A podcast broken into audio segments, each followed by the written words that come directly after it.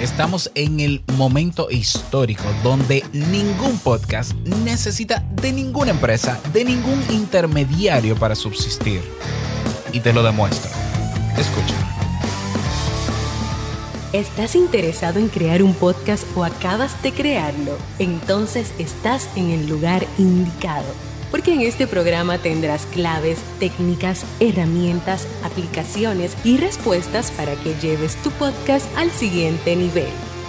Y contigo tu anfitrión, podcaster y soloprenur que ha hecho del podcast su mejor medio para vivir, el del apellido japonés pero dominicano hasta la tambora, Robert Sasuki. Abre bien tus oídos porque esto es podcast. Hola, ¿qué tal a todos y a todas? Bienvenidos, bienvenidas a este nuevo episodio, episodio 204 de tu podcast favorito sobre podcast. Esto es podcast, el podcast de los podcasts que es podcast porque podcast. Ok, perdón por el chiste, ¿no? Pero es que estoy emocionado. Yo soy Robert Sasuki, capitán de Kaizen, la plataforma, bueno, la academia, la única academia, la mejor academia que tiene lo que nosotros tenemos. Tú ves, así de simple. yo, yo sé que hay otras academias, pero yo fui fundador de esas academias también. y, y son mis cursos los que están en esas otras academias. Bueno, en Kaizen, los cursos que tenemos no lo tiene nadie de podcast. Nadie. Y te lo confirmo porque lo he medido. No por eso somos los mejores. No, para ser mejores tienes que decirlo tú. Entonces yo te invito a que vayas a ver nuestro catálogo tenemos actualmente cinco cursos. Viene uno nuevo que es el de Crea tu podcast en video, que ya lo vamos a dejar para el lunes porque esta semana pre-lanzamos el curso de Castopod, la plata, el, CM, el mejor CMS en el mercado ahora mismo para tú autogestionar tu podcast y que va a ser incluso protagonista en lo que te voy a confirmar en el día de hoy, en el desarrollo del tema. Bueno, ese curso tiene un precio de solo 12 dólares con 12 dólares, haciendo ese curso que tienes acceso a él de por vida, incluso a las lecciones nuevas o actualizadas sobre Castopod, porque Castopod cada cierto tiempo se va actualizando y todo lo que haya que actualizar a ese curso sobre Castopod lo vas a tener. 12 dolaritos, aprendes a montarte el hosting y autogestionar tu podcast en un solo sitio con el mejor CMS de podcast del mercado. CMS es un Content Management System. Es un sistema de gestión de contenidos, en este caso aplicado al podcast. Es como el WordPress, ¿ya? Pero como no hay competencia, es el mejor. No, y de verdad es, es el mejor, porque incluye todas las características del podcasting 2.0 y las que vienen, y las que vienen, que son muchas, ya te contaré. Bueno, en el día de hoy eh, quiero conversar sobre esto. Le he titulado el tema, el podcast no necesita de intermediarios. Y te lo demuestro. Yo le había puesto el tema, ah, pasa de ser un podcaster pasivo a un podcaster activo. Ya, pero me pareció un poquito acusador. Pero igual lo voy a mencionar porque yo creo que nosotros los podcasters, si no somos conscientes de la realidad que tenemos en nuestra cara, eh, terminaremos eh, trabajando para otros, perdiendo nuestro tiempo, manipulados, engañados y luego llorando cuando hay una realidad evidente en el movimiento del podcasting que tenemos que aprovechar, pero toca que nosotros abramos los ojos y lo hagamos y hagamos uso de lo que existe. Bien, entonces, eh, quien conoce un poco la historia del podcast sabe que el podcast nació siendo descentralizado. Un medio que nació siendo descentralizado. Eh, eh, un medio digital. No solamente el podcast. Primero, el primer medio, escucha esto, el primer medio de comunicación en línea que existió descentralizado. Primero, la plataforma descentralizada por excelencia es el Internet. El Internet es una plataforma descentralizada. Cuando digo descentralizado me refiero a que no hay una empresa que gestiona el Internet, sino que hay muchos servidores en todo el mundo que soportan la estructura del Internet. Y hay protocolos, que son programas que se diseñan, códigos, reglas, para que el Internet se sostenga y dentro de él se monte todo. Entonces, lo primero es el Internet. El Internet ya es descentralizado, siempre, desde que nació. Pero dentro del Internet se montaron medios, se crearon medios de publicación, difusión y distribución de contenidos. El primer medio que se montó fue, fueron las páginas web a través del protocolo HTTP. Las páginas web son mm, archivos, bueno, vamos a decirlo bonito, es que tú no te lo imaginas como archivo, pero la realidad es que una página web es un archivo que tiene información generalmente en texto, por lo menos en sus inicios. ¿ya? Entonces, las páginas web en la web 1.0 eran páginas informativas de texto y listo. Está muy bien con imágenes, texto. El video quizás todavía en los 94, 95 no estaba tan desarrollado, el video online, el audio tampoco, pero en las páginas web, cada empresa podía tener su página web y ya para tener esas páginas web, cada empresa tenía sus servidores. Ahí no, no las páginas web no, no, no eran tan descentralizadas, eran centralizadas porque cada quien se montaba la suya. Perfecto. Luego vinieron los blogs con la innovación de la web 2.0. El blog es igual una página web, una página de internet, pero que tiene, la, tiene dos características que la hacen ser diferentes a la página web estática o tradicional. Número uno, incorpora dentro de las publicaciones y del contenido que tiene una opción para que la gente interactúe con ese contenido, ya sea comentando, ya sea dándole me gusta, ya sea compartiendo ese contenido desde el blog mismo. Eso es una novedad que no tenía la web 1.0. Y la segunda novedad es que se crea el Really Simple Syndication, un protocolo, eh, un, protocolo que te permite crear un archivo con cierta información de tu blog y ese archivo es leído, tú se lo puedes pasar a otras páginas web y a otros blogs de cualquier parte del mundo para que utilizando esa dirección que tiene dentro ese archivo con esa información de tu blog, se pueda visualizar ese contenido en otra página web, en otro blog. Ese es el famoso RSS feed. Fue la innovación, fue lo que cambió el rumbo de la web 1.0 y que la convirtió en la 2.0. O sea, el, Really Simple Syndication que se crea por los años 98 fue la revolución porque si yo tenía un blog y tú, y tú querías suscribirte a 10 blogs, pues tú lo hacías con el RSS feed. Y entonces tú tenías un agregador de, RSS feed.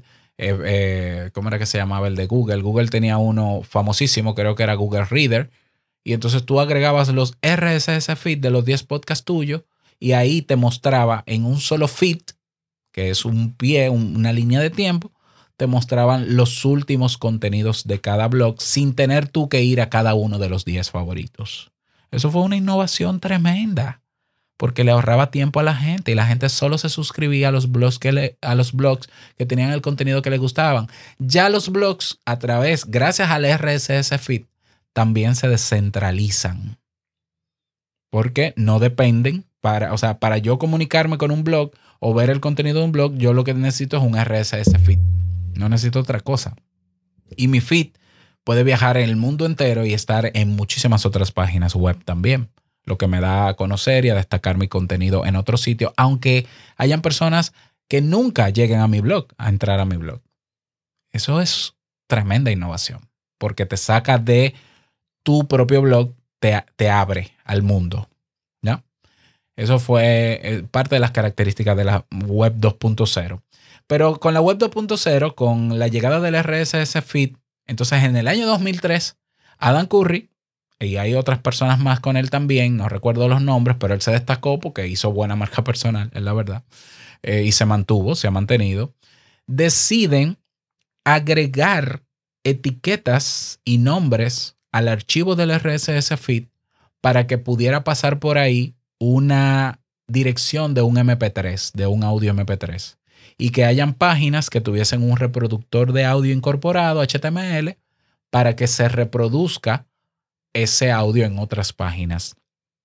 Entonces se implementa en el RSS feed esos namespace, espacios de nombres, para que el RSS feed viaje con archivos de audio adentro. y comenzaron a crearse páginas web. El primer podcatcher, primer directorio de podcast, lo crea Dan Curry para recibir RSS feed de páginas en cuyas publicaciones había un archivo de audio y esa página tomaba el archivo de audio y lo ponía en un reproductor. ¿Ya? Y un año después, Steve Jobs se interesa en el tema, ve la novedad que se hace en el RSS feed, se comunica y se reúne personalmente con Adam Curry y le dice, yo quiero que en iTunes, la librería de música que estoy haciendo, haya un espacio para que la gente inscriba su RSS feed y sus audios se escuchen en iTunes. Y se hizo el trabajo. Y iTunes, evidentemente, hay gente que cree que el podcast nace con iTunes. Realmente el podcast tiene un impulso enorme gracias a iTunes, pero un año antes ya se estaba haciendo. O sea, cuando, cuando, cuando Steve Jobs muestra en el keynote del 2004 la librería de, de iTunes y la capacidad de incorporar podcasts, ya Dan Curry tenía 154 episodios de su podcast y le llamaba podcast. Porque también es cierto que hay un periodista, Ernest Hemming, Hammerstein, que mm, acuña el nombre, pero podcasting ya se está, el nombre podcasting ya se estaba mencionando antes, porque el artículo de Ernest Hammerstein fue en 2005, dos años después de que ya se estaba haciendo podcast. ¿Ya? Entonces, el podcast, aprovechando la funcionalidad del RSS feed, y, el, y la fuerza que tiene de convertir cualquier medio en descentralizado, crea el podcast descentralizado. Crea el podcast descentralizado. Tú creas tu página web, tú grabas tus archivos, tu, audio, lo subes a, un servidor tuyo, pones el enlace del MP3, el RSS feed lee eso, y tú le pasas el RSS feed a iTunes y a las plataformas que sean. El, podcast nunca ha necesitado de una plataforma para subsistir. Nunca. Desde sus orígenes. ¿Ya? Entonces, claro, la historia es larga, ¿no? Pero te la voy a resumir. Luego viene YouTube y, y lo que hace YouTube es que se posiciona en el mercado como la única opción, la única plataforma, mercado abierto y libre para ver videos. Nadie concibe ver un video que no esté alojado en YouTube hoy, aunque ya hay más plataformas que vienen con la Web 3. Pero video en Internet es sinónimo de YouTube, por lo menos en abierto. ¿Mm? Entonces YouTube en sus inicios incorpora en sus canales de video un RSS feed. De hecho, tu canal de YouTube tiene un RSS feed. Pero ¿por qué no lo promocionan? ¿Por qué no lo ponen, no ponen un icono en el canal? Porque YouTube, el modelo de negocio es basado en publicidad y para ganar dinero con publicidad necesita que la gente entre a YouTube, vea el banner ahí, vea el anuncio dentro y no salga. Si, si ellos abren el RSS feed, lo hacen público, entonces ya la gente se suscribiría a los canales de YouTube a través de agregadores de RSS feed, como por ejemplo Feedly, como por ejemplo InnoReader, y no iría a los canales de YouTube y por tanto tampoco vería esa publicidad. Por tanto, no sería económicamente sostenible para YouTube. Por eso está oculto. Pero en sus inicios estaba público. YouTube al final quiso dominar el mercado de los videos. Y lo hizo. Y lo hizo. ¿Mm? Pero el podcast siguió siendo independiente de una plataforma. Entonces vino Spotify hace unos años a querer hacer lo mismo que hizo YouTube, pero con el podcast. No le ha salido ni le va a salir, porque la esencia del podcast es que es independiente de una sola plataforma. Spotify ha gastado millones y no lo ha logrado y no lo va a lograr. ¿Por qué? Porque Spotify encontró un mercado de gente que ya escucha podcast y que sabe que lo puede escuchar en más de 40 podcasters. ¿Ya? Ok, sin embargo, ha venido una generación de nuevos podcasters que se encuentran con un Spotify, que se encuentran con un YouTube, que se encuentran con un Twitch, que son plataformas bien posicionadas porque tienen el dinero para hacerlo y lo han logrado, ¿ya? Y entienden que el podcast no puede ser un podcast si no está anclado a esas plataformas. Y entonces lo que hacen es someter su trabajo y someter su podcast a esas plataformas. Hay gente que cree que tiene que hacer podcast en video solamente. O del video sacarlo a YouTube, porque en YouTube van a tener mucha difusión. Eso puede ser cierto, puede ser mentira, eso hay que medirlo. No se puede generalizar al respecto, porque cada podcast tiene un interés de búsqueda o no sobre ciertos temas. Aparte de que hay que saber cómo se posiciona un video en YouTube para que personas que estén buscando ese contenido lo encuentren. Y hay muchos podcasts que carecen de estrategias de posicionamiento en el buscador de YouTube. Pero entienden que es la plataforma centralizada la que va a hacer de ese podcast algo grande. Tu podcast es grande por el potencial que tiene de llegar al mundo entero, cualquier página web, cualquier persona, hasta en Winamp, hasta en BLC Player, que es un reproductor para Windows tú metes un RSS feed y desde ahí tú escuchas un podcast. Ese es el poder que tiene el podcast. Pero no solamente eso. Hoy con la revolución del podcasting 2.0, ahora es que menos necesitábamos depender de plataformas. Nosotros ya ni siquiera necesitábamos intermediarios absolutamente para nada.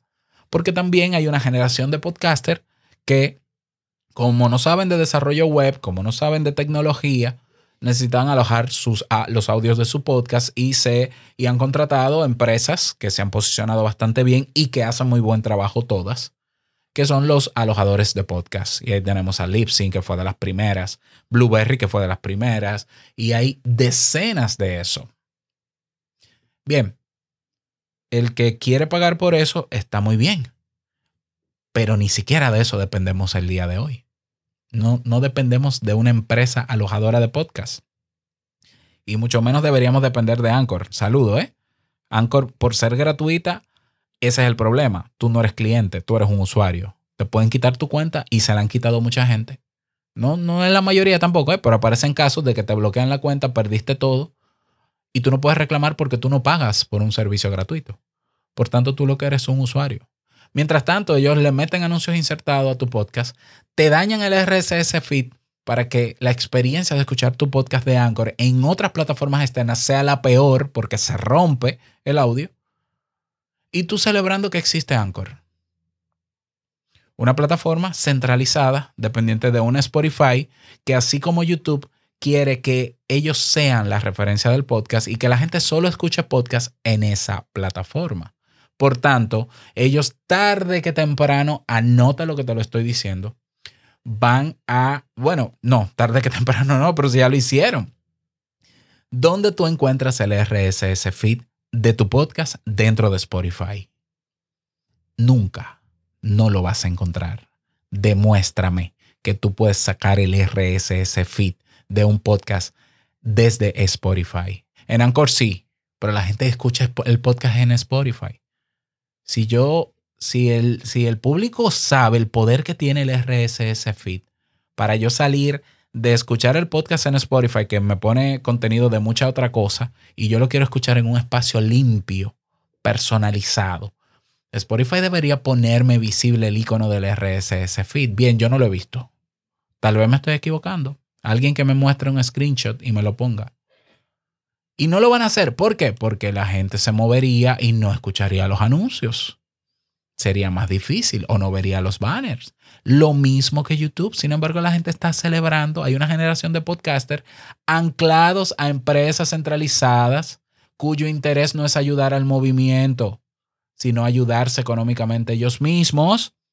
Y hay gente idolatrando y siguiendo las noticias y celebrando cada paso que dan ay, Spotify sacó una novedad. Ahora tú puedes eh, poner en velocidad eh, adelantada los podcasts. ¡Wow! Innovación del año. Ay, hay una novedad. Spotify acaba de sacar las notificaciones push en pantalla cuando sale un episodio nuevo. Oh, my God. Eso existe hace 10 años en cualquier reproductor de podcast. Hoy cualquier reproductor de podcast de la nueva generación que está dentro del podcasting 2.0 rompe en pedazos el reproductor y la experiencia de usuario de Spotify. De Spotify y de cualquier otro reproductor. De Apple Podcast ni hablar. Cuando sale tu episodio de tu podcast en Apple Podcast, Pasan horas. No, tú, tú no te das cuenta. Pruébalo. Horas. Sin embargo, en Castamatic, en todos los de la nueva generación, newpodcastapps.com, sale al, al, minuto.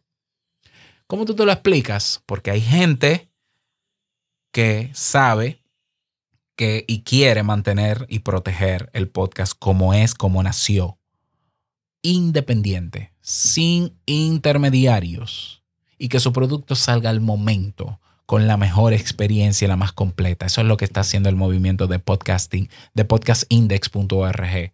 El mismo Dan Curry, Dave Jones y muchos otros. Un saludo para todos ellos. No sé si me van a entender en español, pero greetings. ¿Qué quiero decir con esto? Para cerrar.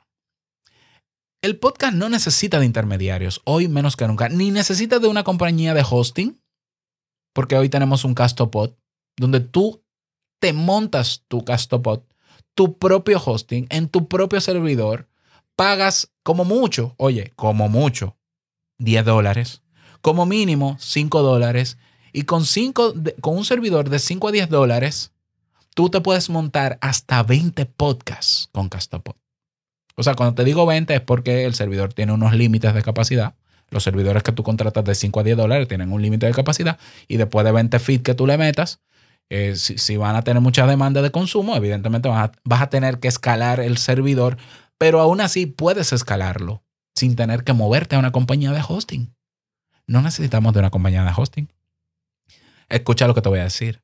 Yo no necesito, yo incluso no necesito que mi podcast se escuche en todos los reproductores de podcast. Porque la misma instancia que yo puedo instalar hoy de Castopod es un reproductor de podcast en sí mismo. Escucha lo que te estoy diciendo. O sea, ya, ya yo no dependo de una red social para, para distribuir y promocionar mi podcast. Porque la misma instancia que hoy yo tengo de Castopod es una red social federada en sí misma. Y yo puedo crear interacción en las publicaciones en la misma página web de mi podcast. Si no sabes de qué te hablo, ve a estoespodcast.net y date cuenta por ti mismo.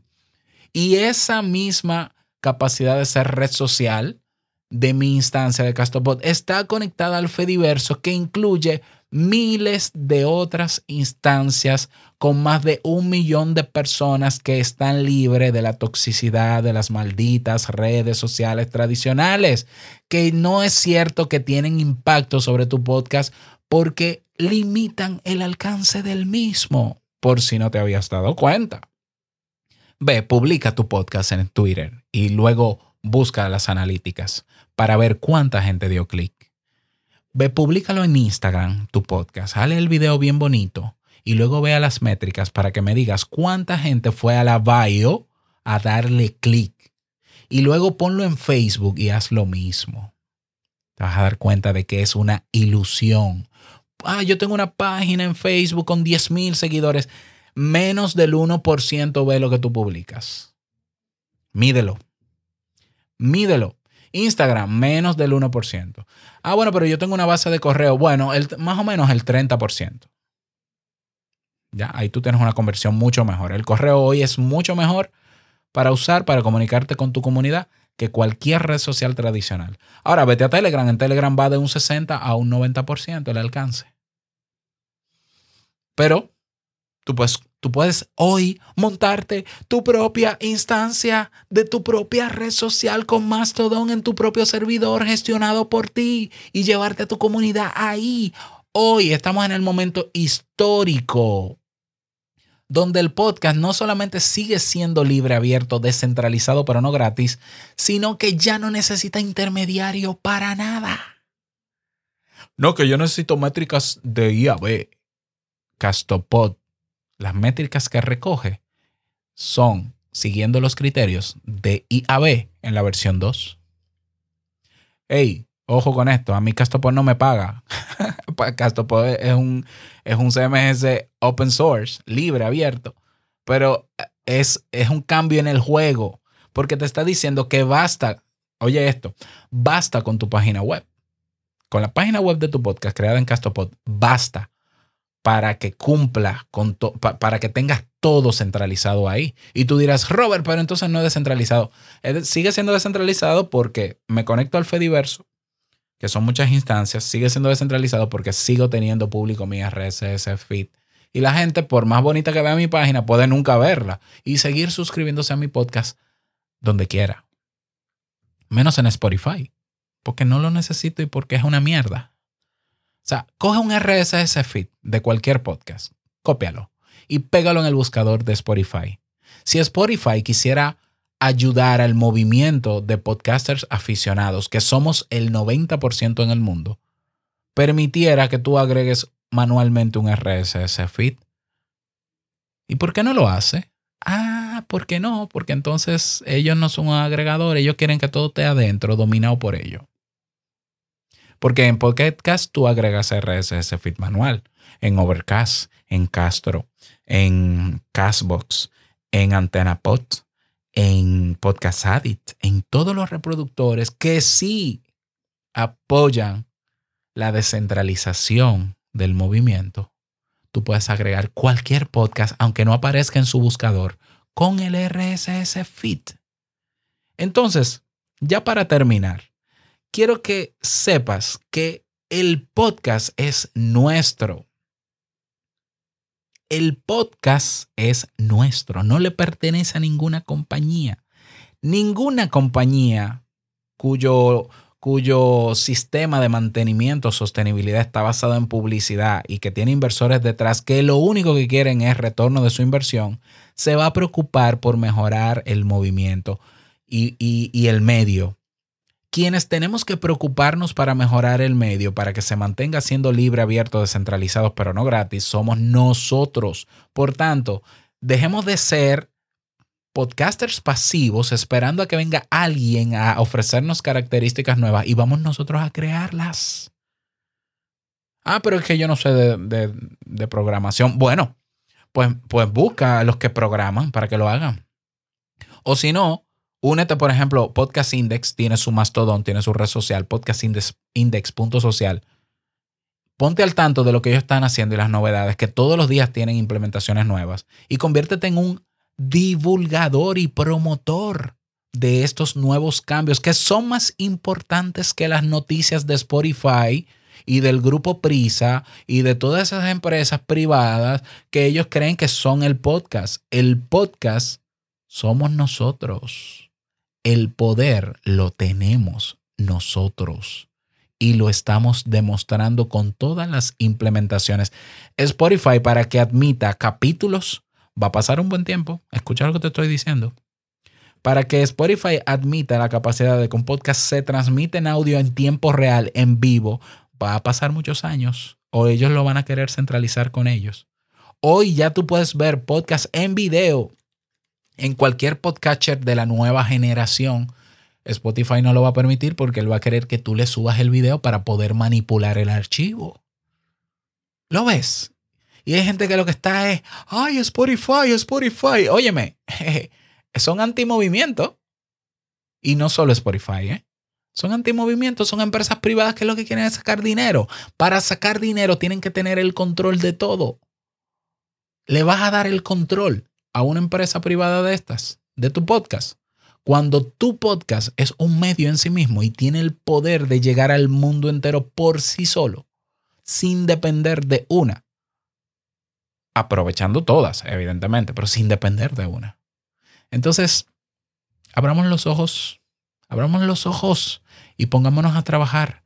Yo quisiera más podcaster hablando de las novedades del podcasting 2.0 en español y diciéndole a la gente, ya no me escuches en Apple Podcast, que no sirve para nada porque dura la vida para poner un episodio nuevo. Escúchame ahora en Castamatic, escúchame en Podfriend, escúchame en Podverse, escúchame en HyperCatcher. ¿Por qué? Porque la experiencia es más completa y yo me voy a preocupar entonces de crear un podcast con mejores características para que lo disfrutes más y para que tú también quieras devolverme valor, porque incluso hoy las nuevas aplicaciones de podcast te permiten devolver valor sin salir de la aplicación. Ya sean satoshis con Bitcoin, como también con dinero.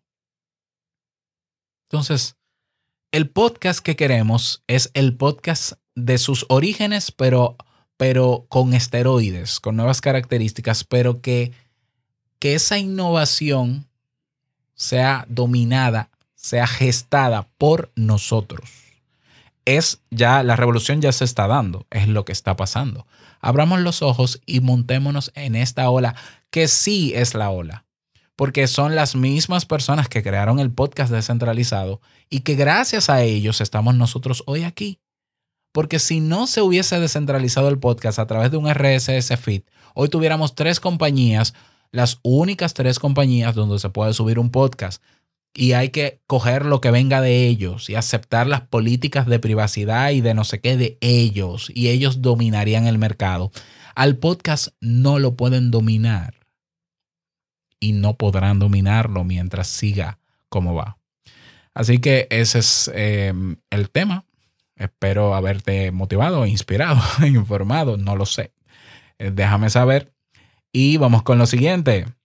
A ver, yo no tengo, no tengo noticias para el día de hoy. Mira, no. Pues no voy a tirar el, el bumper eh, de noticias. Eh, tampoco, tampoco reseñé ninguna aplicación. Pero sí te quiero eh, mencionar, ¿no? Que si tú entiendes que este podcast te aporta valor, considera devolver parte de ese valor a través de un aporte que tú consideres justo de dinero o de Bitcoin o de Hive. Ve a robertsazuke.com barra valor o en tu aplicación nueva tienes un botón que dice Value for Value o Support o Donate y te va a llevar a nuestra plataforma en Paines para que hagas la contribución que quieras.